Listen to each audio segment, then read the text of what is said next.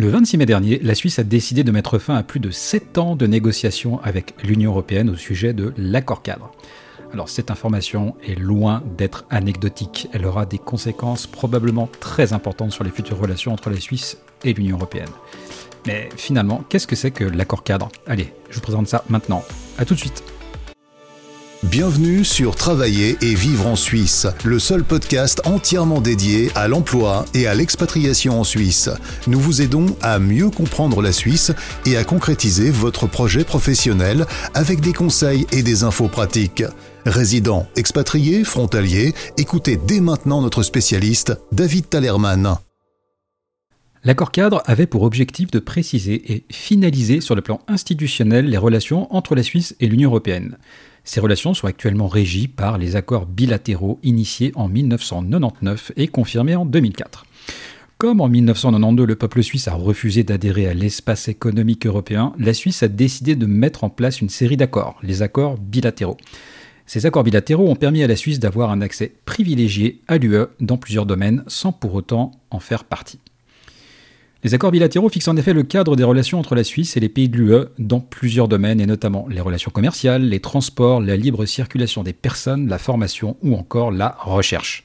Alors, vu de l'Union européenne, les accords bilatéraux étaient une étape provisoire qui résultait du refus d'adhérer à l'espace économique européen. Cette étape provisoire a quand même duré plus de 20 ans.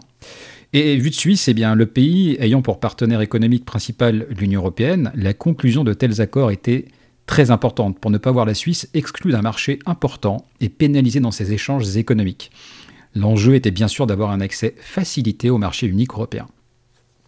Alors en un peu plus de 20 ans, ce sont au total quand même plus de 120 accords bilatéraux qui ont été conclus entre la Suisse et l'Union européenne.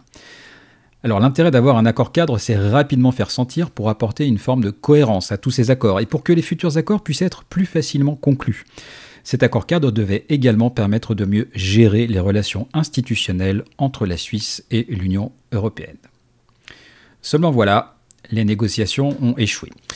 Les négociations entre la Suisse et l'Union européenne pour la mise en place de cet accord cadre ont débuté en 2014. Après sept ans de pourparlers, la Suisse y a unilatéralement mis un terme, alors même que l'Union européenne a montré, sur la, a montré sur la plupart des sujets posant problème une ouverture à la négociation, voire des solutions on a clairement eu le sentiment que plus l'UE faisait un pas vers la Suisse dans la négociation, plus la Suisse se fermait et faisait un pas en arrière. De mémoire de relations Suisse-Union européenne, c'est un comportement assez inhabituel pour qu'il soit souligné. Alors les principaux points de divergence concernaient les sujets suivants. Le premier point, c'est clairement la protection des salaires et des salariés en Suisse. L'accord 4 prévoyait en effet la mise en place de directives sur le travail détaché, qui faisaient très peur aux syndicats, qui voyaient dans ces directives un gros risque de dumping salarial. Tout le monde y était opposé, et notamment les syndicats. Là aussi, l'UE a ajouté des textes à la directive pour rassurer les syndicats et atténuer leurs craintes. Deuxième point de divergence important, la peur du tourisme social. L'accord cadre prévoyait la mise en place de directives sur la citoyenneté européenne. Cette citoyenneté européenne en fait autorise les ressortissants de l'UE et les membres de leur famille à circuler librement dans tous les pays concernés par l'accord. L'idée sous-jacente, hein, c'est que n'importe quel citoyen européen bénéficie sur ce point des mêmes droits que ceux qui habitent dans le pays. Ce qui aurait accordé finalement aux ressortissants européens en Suisse un droit beaucoup plus important que celui accordé actuellement par les accords bilatéraux. La peur de la Suisse est ici de devoir, était ici de devoir s'envoler les coûts de l'aide sociale pour des ressortissants européens nouvellement installés. À titre d'exemple, un ressortissant étranger qui travaille au moins un an en Suisse et se retrouve au chômage bénéficie de six mois d'assurance chômage. Avec cette directive sur la citoyenneté européenne, l'aide aurait été d'au moins une année. La Suisse voulait exclure cette directive hein, et l'UE n'y était euh, toutefois pas complètement opposée. il y a eu tout un tas de discussions autour de ça. Il y a eu aussi le sujet évidemment de la souveraineté de la Suisse. L'accord 4 prévoyait en effet la mise en place d'un tribunal arbitral international pour régler les éventuels différends entre les Suisses et l'Union européenne.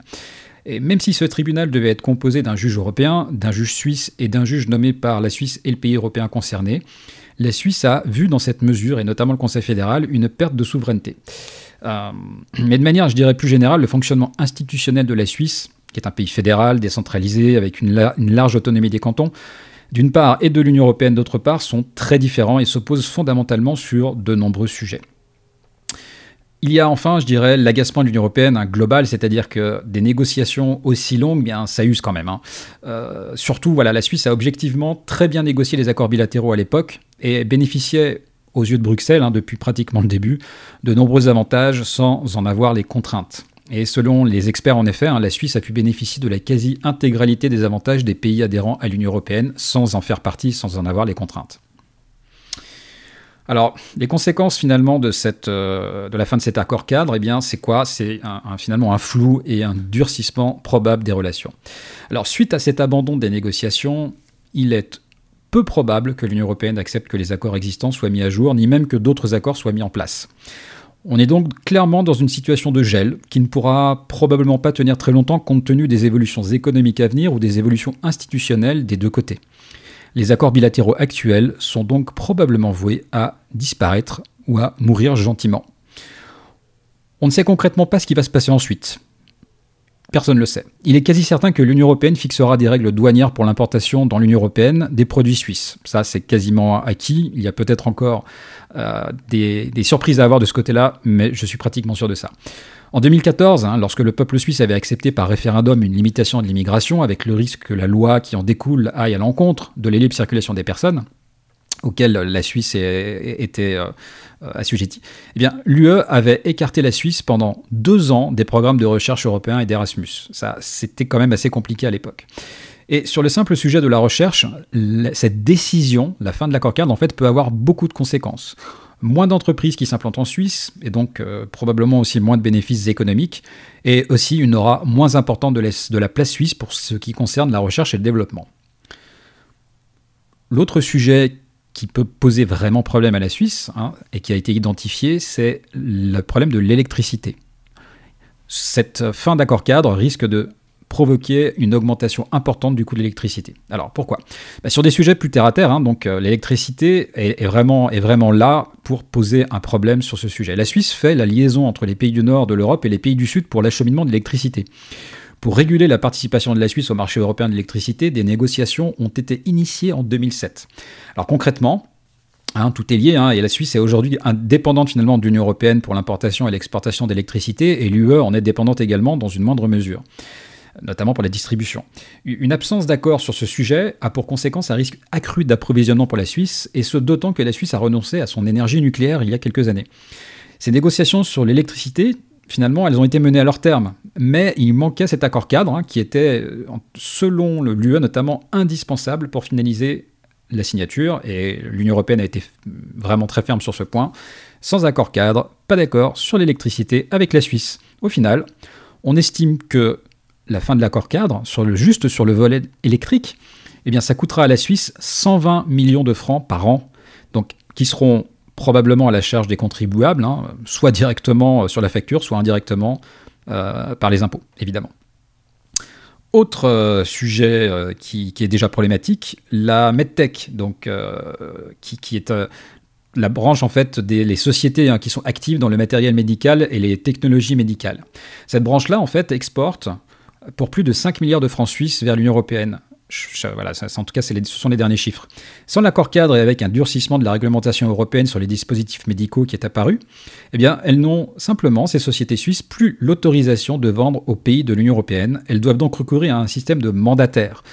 Le surcoût estimé pour euh, les 350 entreprises suisses du secteur, 100 millions de francs, et une perte de compétitivité car finalement ces dépenses que ces entreprises doivent hum, faire, eh bien, euh, elles auraient pu servir à autre chose et notamment de la recherche et développement.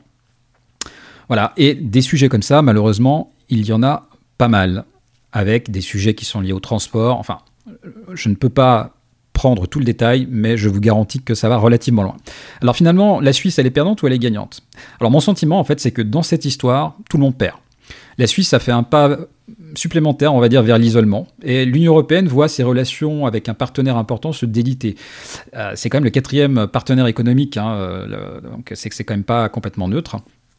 Euh, voilà, les accords bilatéraux, bah, s'ils sont dénoncés, vont causer beaucoup de mal sur le plan économique, Les entreprises suisses qui ont pour certaines déjà du mal à recruter, hein, juste sur le volet en fait de du recrutement, eh elles auront davantage de difficultés finalement quand la libre circulation ne sera plus.